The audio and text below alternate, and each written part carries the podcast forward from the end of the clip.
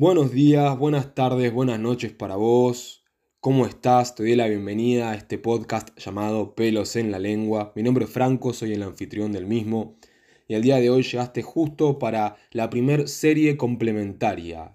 Es decir, el episodio que complementa con algunas cosas en particular el episodio pasado, que es el número uno de la temporada 2022 de Pelos en la Lengua, llamado El Amor. Pero, para, pausa. Si es la primera vez que llegas acá, te comento. Pelos en la Lengua es un podcast dedicado más que nada al desarrollo personal, a temáticas abarcativas, desde una mirada más bien holística y reflexiva, perteneciente a mi experiencia. Intento aportar algo de valor a través de las palabras, así que espero que te sirva. En fin, como dije, esto es una serie complementaria, es un episodio muy corto que va a tirar algunas cosas extras con respecto al episodio anterior. Si no lo recordás, te recomiendo escucharlo, pero igualmente te comento, hablamos un poco sobre el amor, hablamos sobre la potencialidad, sobre la idealización, sobre todo esto que conlleva el idealizar, sobre la imposibilidad de escapar a la idealización amorosa y cómo atravesarla. Es un muy lindo episodio para escuchar. Pero el día de hoy, esta serie complementaria es más bien sobre el ego y la potencialidad. Paréntesis.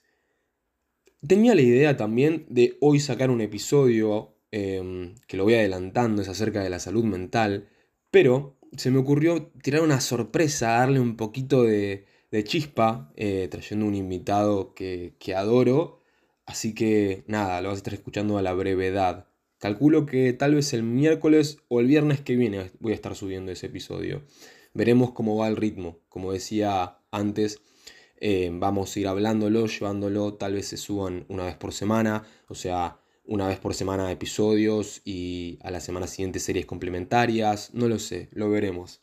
Pero en fin, ego y potencialidad. ¿Por qué quiero llegar al ego y la potencialidad tras haber hablado sobre el amor? Porque hay algo muy importante que me pasó a mí con respecto a ese episodio y a la data que venía bajando previo a ese episodio, que es la cuestión de esto que atravesamos tras idealizar mucho, a mí me llevó a entender algo, que estaba espejando hacia afuera una idealización. Y si idealizaba cada vínculo que estaba atravesando, ¿qué me lleva a pensar que no idealizo mi propio vínculo conmigo mismo? No sé si alguna vez te pasó que hablando con gente notas que hay una percepción muy distinta sobre vos, más allá de para cada persona, porque existen tantas versiones nuestras como personas en el mundo, y tal vez hasta aún más, Em, pero sino de que contrasta mucho tu autopercepción de todas tus características, más allá de lo físico, con respecto a lo que otras personas ven.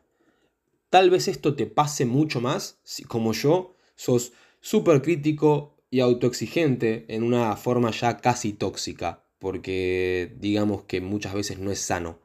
Pero sí, ocurre, es muy común.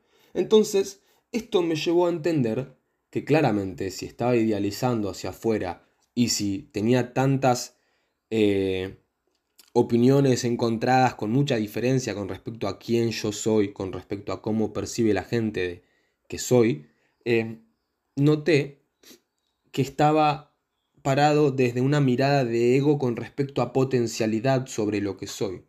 No sé si alguna vez te ha pasado de, por ejemplo, tomar una actividad reconocer que tenés cierto talento y decir, puedo ser bueno o buena en esto, o tengo potencial para esto. Ahora bien, no tiene nada de malo eso, pero sí ocurre mucho que tendemos a creer que somos nuestras potencialidades, más si sos como yo, que vivís bastante en el mundo de las ideas y te cuesta bajar un poco a tierra, em, es como que se hace este cóctel extraño de idealización y, y tal vez deseo, porque creo que va muy de la mano del deseo a veces la potencialidad y la idealización, pero la ficha que más fuerte me golpeó es rara vez somos lo que creemos que somos. Jung, un gran, un gran personaje de nuestra historia eh, moderna, diría, hablaba bastante acerca del ego y había una frase que decía algo así como que pasamos la primera etapa de nuestra vida construyendo un ego sólido, y la segunda etapa de, construyéndolo. desarmándolo, desglosándolo, disolviendo el ego. Jung también tenía una frase muy curiosa que a mí me, me encanta porque es algo en lo que se puede decir que de momento creo, que es el mayor acto divino al cual el ser humano puede aspirar no es el nirvana, la iluminación, sino más bien la integración tanto de su propia luz como de su propia sombra. Qué curioso que este tipo veía la integración como el mayor acto divino, tal vez eh, adjudicándole una mayor complejidad que la iluminación, que el propio nirvana, digamos. Me parece muy interesante, porque creo que ahí entra muy en juego esto de la potencialidad y la idealización. Porque muchas veces construimos un ego con respecto hacia lo que creemos bueno o malo, mayormente estando insertados en una cultura, buscamos ser buenos. No sé si te ha pasado de querer ser buena persona. Primero que nada, ¿para qué? Segundo, ¿para quién? ¿No? Porque siempre en el relato de alguien vamos a ser el personaje malvado y eso está perfecto. De hecho, creo que es necesario serlo a veces. Pero en esto de querer ser buenos y demás, es como que dejamos de lado características de nuestra personalidad, más bien de la esencia de la misma, tal vez por miedo o por vergüenza o por creer que se le pueden adjudicar cuestiones negativas. Y ahí es donde también entra en juego la potencialidad. Eh, a la hora de, de ser bueno, creo yo que es necesario poder ser malo. Si no tenés malicia, realmente no estás siendo bueno. Es como este dicho de un hombre inofensivo no es un buen hombre, es simplemente un hombre inofensivo. Un buen hombre es un hombre capaz de generar mucha destrucción, solo que tiene eso controlado. No me acuerdo de quién salía esa frase, pero creo que se la escuché a Jordan Peterson, no estoy muy seguro. Pero, en fin, ¿qué tiene que ver esto en sí con el ego y la potencialidad? Que es muy importante a la hora no solo de vincularnos hacia afuera, como hablábamos, esto de estar atento a esas cosas que ponemos en pedestales, que idealizamos, sino más bien con nosotros mismos, de poder centrarnos en un eje y mirarnos desde adentro. Tal vez, no sé si la palabra sea con neutralidad, porque dudo mucho que uno pueda autopercibirse con mucha neutralidad. Pero sí creo que podemos tener en cuenta estas tres palabras que venimos mencionando desde hace mucho tiempo, que son atención, intención e intuición. Atención para estar presentes, para escucharnos, para ver lo que nos rodea intención para marcar una energía, un propósito, para darle más bien una orientación, e intuición para dejarnos guiar por esa, por esa sabiduría propia del cuerpo, propia del alma. La verdad siempre está dentro tuyo, no importa a quiénes sigas, siempre la verdad va a estar en tu interior, lo que más resuena hacia vos es lo más importante. Pero bueno, esto, no somos lo que creemos que somos. No somos lo que decimos que vamos a hacer. No somos lo que decimos que hacemos. No somos lo que decimos ni siquiera. No somos lo que pensamos. No somos lo que creemos. Somos lo que somos en el momento dado del presente, que es el eterno momento. Así que está muy bueno y recomiendo mucho poner atención en el presente para poder reconocer quiénes somos en el momento y no quiénes fuimos, porque así como hablábamos en el episodio sobre el amor, de que el ego es en algunos de que el ego es más bien algo atemporal, aunque está atravesado por una temporalidad, dado que bueno, que crece, que envejece, que marca todo a través de una historicidad, que entra en su relato el pasado y el futuro. Em, el ego en sí, a través de esa historicidad, marca quién es, entre comillas, pero eso es lo que fue o lo que podría ser. Lo que fue entra en la misma bolsa que la potencialidad, porque no es. Entonces, ¿qué es mi ego? ¿Quién es mi ego?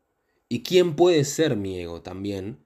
Creo que esa es la única contracara positiva de la potencialidad. Hablaba de este tema hace poco con un amigo y me planteó lo siguiente, desde una mirada tal vez muy taoísta, o bueno, creo que muchas religiones se enfocan así, pero la creación es perfecta, me dijo. Todo tiene un sentido de ser. La potencialidad y la idealización también. Él hablaba de que el futuro de esto de la ansiedad hacia el futuro o la nostalgia hacia el pasado o el retraerlo, tienen propósitos y mencionaba, el pasado nos sirve para aprender de aquello que atravesamos. Y el futuro nos sirve para visualizar. Y ahí mm, me hizo sentir como que estoy muy de acuerdo con lo que dijo.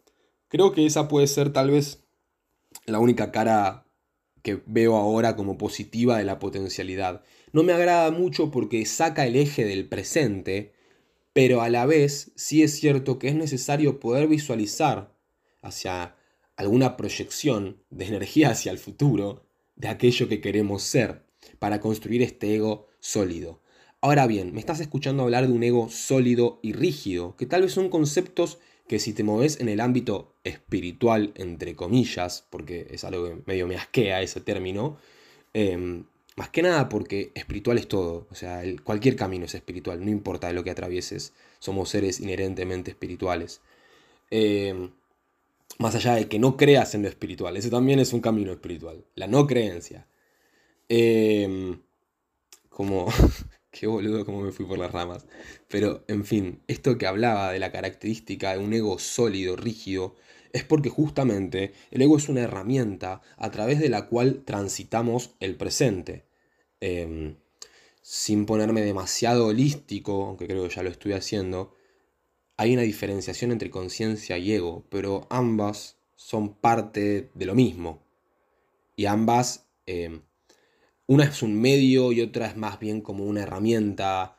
Hay un episodio sobre ego y conciencia que grabé con mi amigo Tomás Cuirolo, lo pueden ir a escuchar. No lo escucho hace bastante, no sé qué tan completo estará, pero en caso de ser necesario, tal vez podemos hacer un ego y conciencia parte 2.